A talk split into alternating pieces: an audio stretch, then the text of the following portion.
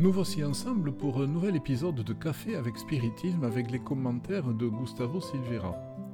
Nous poursuivons l'étude de la première question du livre des esprits. Juste pour rappel, Alan Kardec avait demandé Qu'est-ce que Dieu? Dans l'analyse précédente, nous étions concentrés sur la question elle-même, cherchant à démontrer à quel point elle était intelligente et sage. Dans cet épisode, et dans les deux prochains, nous allons analyser la réponse obtenue par Kardec. Les esprits ont dit Dieu est l'intelligence suprême, la cause première de toute chose. Nous commençons par la définition de Dieu en tant qu'intelligence suprême. Dieu n'est pas un être doté d'une intelligence suprême. Il est l'intelligence suprême. Cette réponse rompt complètement avec une divinité anthropomorphique que nous avons créée au cours des millénaires. Dieu n'a pas de corps, c'est-à-dire que Dieu n'est pas le vieil homme à la barbe blanche qui reste assis sur un trône, jugeant l'humanité, définissant son avenir entre le ciel et l'enfer. Il est l'intelligence suprême de l'univers. Mais ce qui attire ici notre attention dans un premier temps est que Dieu n'est pas défini comme l'amour suprême de la création. En se référant à Dieu comme intelligence suprême, les esprits semblent entrer en contradiction de la définition donnée par l'apôtre Jean dans sa première lettre, chapitre 4, verset 16, lorsqu'il affirmait Dieu est amour, et quiconque est dans l'amour est en Dieu, et Dieu est en lui. Alors, Dieu est-il amour ou intelligence?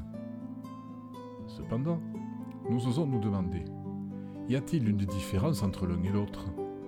Est-ce un signe de véritable intelligence de choisir de ne pas aimer? Pour répondre à cette question, analysons un égoïste. L'égoïste s'aime si intensément qu'il en oublie les autres et, selon le degré d'égoïsme qu'il porte, il ne voit personne d'autre que lui-même. Et quel est le problème de cela?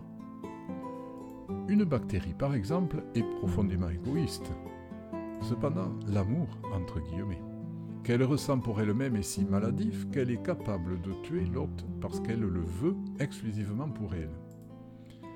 Et quelque chose qui est assez intéressant, en tuant l'hôte, elle meurt aussi. Ainsi, toute proportion gardée, nous réalisons que notre égoïsme nous détruit. En fait, la pandémie nous l'a appris. Le simple fait de penser à moi ne garantit pas ma survie car je dépends d'un grand nombre de personnes pour vivre et, par conséquent, je dois prendre soin de moi et des autres. Non seulement cela, mais la pandémie nous a également montré que nous sommes tous interconnectés de l'Asie à l'Amérique. Ces deux réflexions nous amènent à conclure que, premièrement, nous ne sommes pas autosuffisants, et deuxièmement, je ne peux pas penser que le problème de l'autre est seulement celui de l'autre, car ce qui l'affecte, l'autre, me touche aussi. Revenons donc à la question. Est-ce un signe d'intelligence de ne pas aimer? Une réflexion un peu plus approfondie dans ce sens nous fera comprendre que celui qui est véritablement intelligent aime. Un autre raisonnement nous amènera à la même conclusion. Si Dieu est la perfection absolue, cela signifie que lui seul suffit. Dieu est la perfection et, par conséquent, Dieu additionné de quelque autre chose est l'imperfection. Or, si Dieu seul est parfait, cela signifie que, lorsqu'il a commencé à créer, il est passé d'un état de perfection à un état de non-perfection, qui est l'état dans lequel lui et la création existent. Et pourquoi? Pourquoi a-t-il fait cela? En d'autres termes, pourquoi Dieu crée-t-il? Cette question a motivé certaines discussions qui ont conclu à quelque chose de très simple mais non moins inhabituel. Dieu crée parce qu'il aime. C'est que l'amour n'a de sens que si l'être aimé existe. L'amour est un sentiment de partage. La raison pour laquelle mon amour existe, est l'existence de quelqu'un d'autre. Seul l'amour nous donne assez de force pour sortir d'un état dit parfait et stable à un état dit imparfait et instable.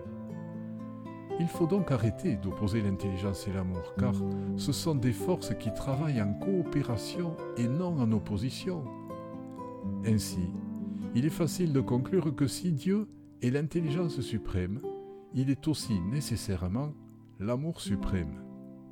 Ce qui signifie que lorsque nous n'aimons pas tout le monde, comme Jésus nous l'a demandé, nous révélons que nous ne sommes pas si intelligents que cela.